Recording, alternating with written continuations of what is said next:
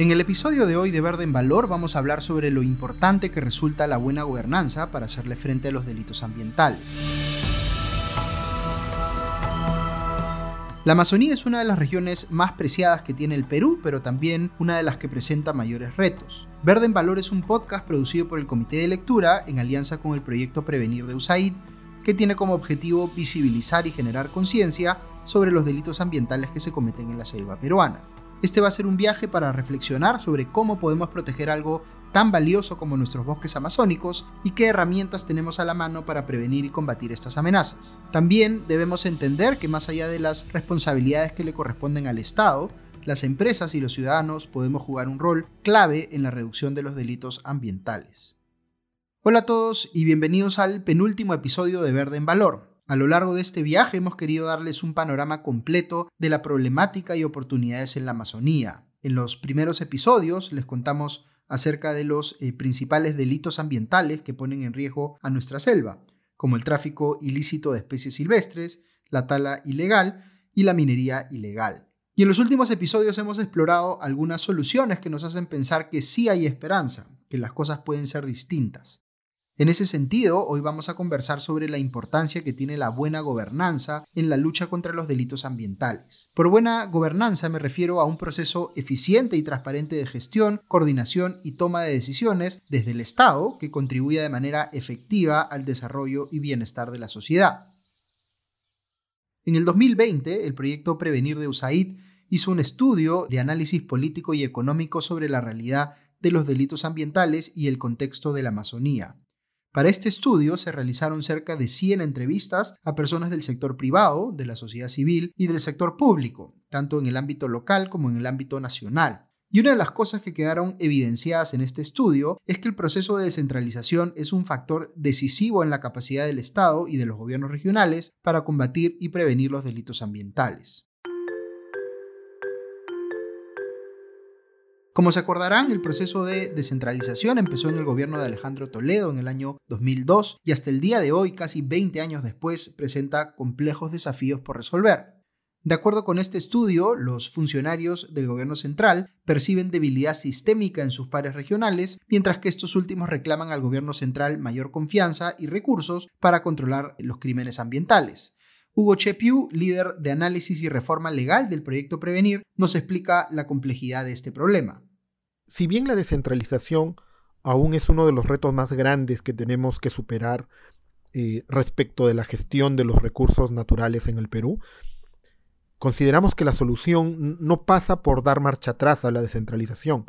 La solución eh, pasa por fortalecer la capacidades de los gobiernos regionales y la posibilidad de que los actores locales puedan tener una mayor participación en la gestión de sus recursos.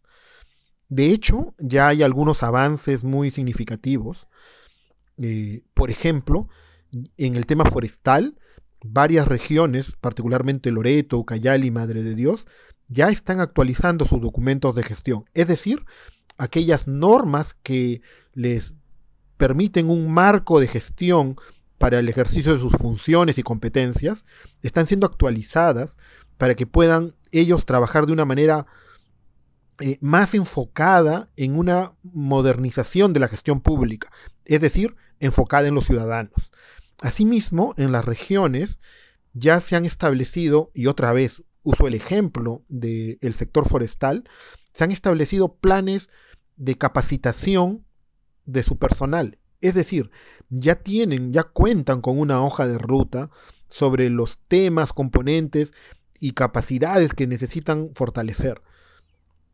Es decir, ya las regiones están dando algunos pasos hacia cambiar esta situación de debilidad que en tanto se les, se les achaca. Y por supuesto, eso lo hacen en, en buena parte con apoyo y colaboración de del gobierno nacional. El problema que afrontan las regiones es complejo, pero Hugo nos cuenta que existe la oportunidad de que las regiones fortalezcan sus capacidades institucionales, identificando qué reformas institucionales se requieren, qué mecanismos o protocolos se deben cambiar para tener un control de los delitos de manera más coordinada con la policía, el Ministerio Público y demás autoridades involucradas. La urgencia no es poca porque en este proceso inconcluso de descentralización hay claros beneficiados, como por ejemplo las mafias que actúan al margen de la ley, dañando los bosques mientras los gobiernos locales no logran un efectivo trabajo de fiscalización. Meike Willems, directora regional en Ucayali del proyecto Prevenir de USAID, conoce bien el problema y ofrece algunas ideas para ayudar a articular el trabajo entre autoridades nacionales y locales. Comprendemos que la lejanía y dificultad de acceso a ciertas zonas en la Amazonía claramente son desafíos para la supervisión oportuna del uso de recursos. Sin embargo, la tecnología y el Internet permiten plantear soluciones viables. Por ejemplo, la autoridad que fiscaliza el aprovechamiento de los recursos del bosque, en este caso estamos hablando de OSINFOR, pronto va a poder supervisar las actividades de manejo forestal de manera remota, articulando y procesando información de otras agencias del Estado gracias a una aplicación ejecutable en computadoras o celulares. Esta herramienta es un ejemplo de innovación y colaboración, no solo con la cooperación internacional a través del proyecto Prevenir de USAID, sino entre OSINFOR y otros actores de gobierno, así como con los propios usuarios del bosque que vienen participando en su diseño. Aquí es importante destacar la participación de los usuarios, porque son justamente ellos los que conocen bien los problemas y pueden aportar en las soluciones. Existen varias experiencias exitosas donde las comunidades indígenas y los custodios monitorean los bosques usando tecnología. Ellos usan celulares, drones, GPS para reportar y denunciar las actividades ilícitas en sus áreas de protección. El gran aporte de OSINFOR es que estos reportes van a llegar de manera simultánea a las distintas instituciones para que éstas actúen de manera coordinada. Esto genera confianza para trabajar juntos, porque no solo se buscará sancionar a los infractores, sino que se buscará ayudar a los que protegen el bosque. Sin duda, la articulación y la transparencia se necesitan en diversos frentes, como por ejemplo para prevenir la corrupción dentro de los distintos niveles de autoridades o para agilizar y simplificar trámites. Es un reto pendiente a pesar de que ya se han dado importantes pasos institucionales hacia una mayor transparencia con el ciudadano. Hugo comenta cómo algunas coordinaciones entre el usuario y el Estado podrían ayudar a mejorar el clima de confianza en el aprovechamiento legal de los recursos de la selva. Quizás el reto hacia una mejora de la transparencia en el sector forestal o en el sector de los recursos naturales está en cambiar la situación actual en la que uno informa de las actividades luego que las ha realizado y que la autoridad supervisa las, las actividades después que éstas han sido realizadas, ¿no? Es decir, vamos a ver luego que la actividad ya se realizó, podemos pensar en pasar a un reporte durante la actividad, como dicen algunas personas, en tiempo real o casi real, y a un acompañamiento de esas actividades por parte de las autoridades.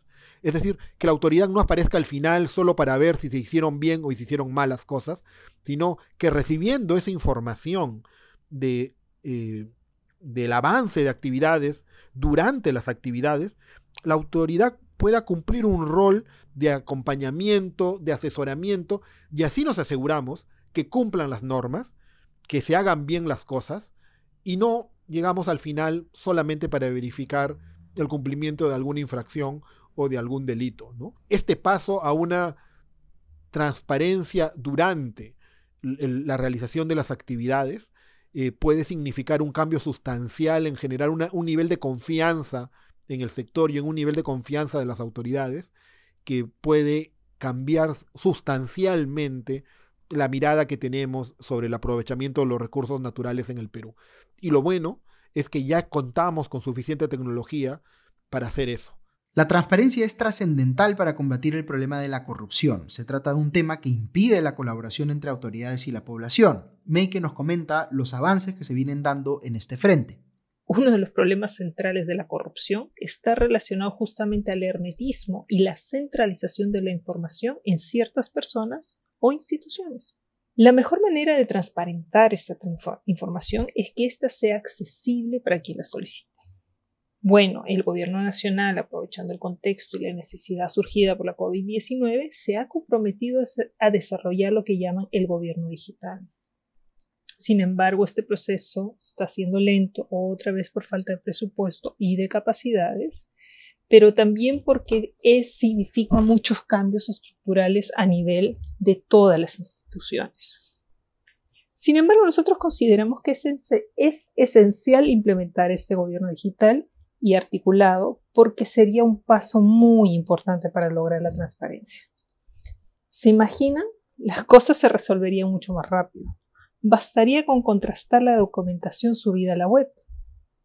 Por ejemplo, al día de hoy, los puestos de control de la CERFOR en las carreteras tienen que llamar por teléfono para averiguar si las guías de transporte de madera corresponden a las empresas señaladas en las mismas.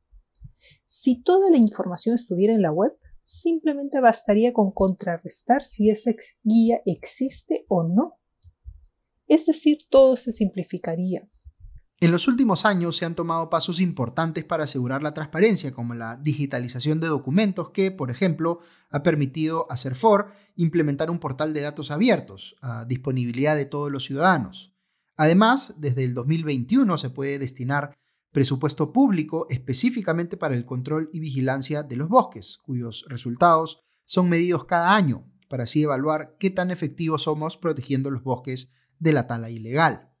Desde Comité de Lectura creemos que acercarnos a un gobierno digital no es solo un llamado a la transparencia para evitar casos de corrupción, sino que a su vez da acceso a información y a servicios del Estado a ciudadanos sin importar qué tan remota sea su ubicación. Por otro lado, es importante que las autoridades cuenten con los presupuestos necesarios para responder al ejercicio de estos derechos ciudadanos. Por ejemplo, al hacer uso de las nuevas tecnologías y de la información de la que ahora disponen, aumentarían las denuncias de casos de tala ilegal. Pero sin los recursos económicos para realizar operativos oportunos con autoridades forestales, policías o fiscales, o para decomisar y poner a buen recaudo la madera recuperada, la desconfianza seguirá afectando la gobernanza forestal. Estas son tareas pendientes para hacer del Perú un país eh, un poco más equitativo y efectivo en la respuesta a sus ciudadanos. Como siempre, muchas gracias por escuchar. Verde en Valor va llegando a su fin, esperamos que nos puedan acompañar en el siguiente episodio, que además es el último para seguir explorando la Amazonía desde un lugar más respetuoso y consciente.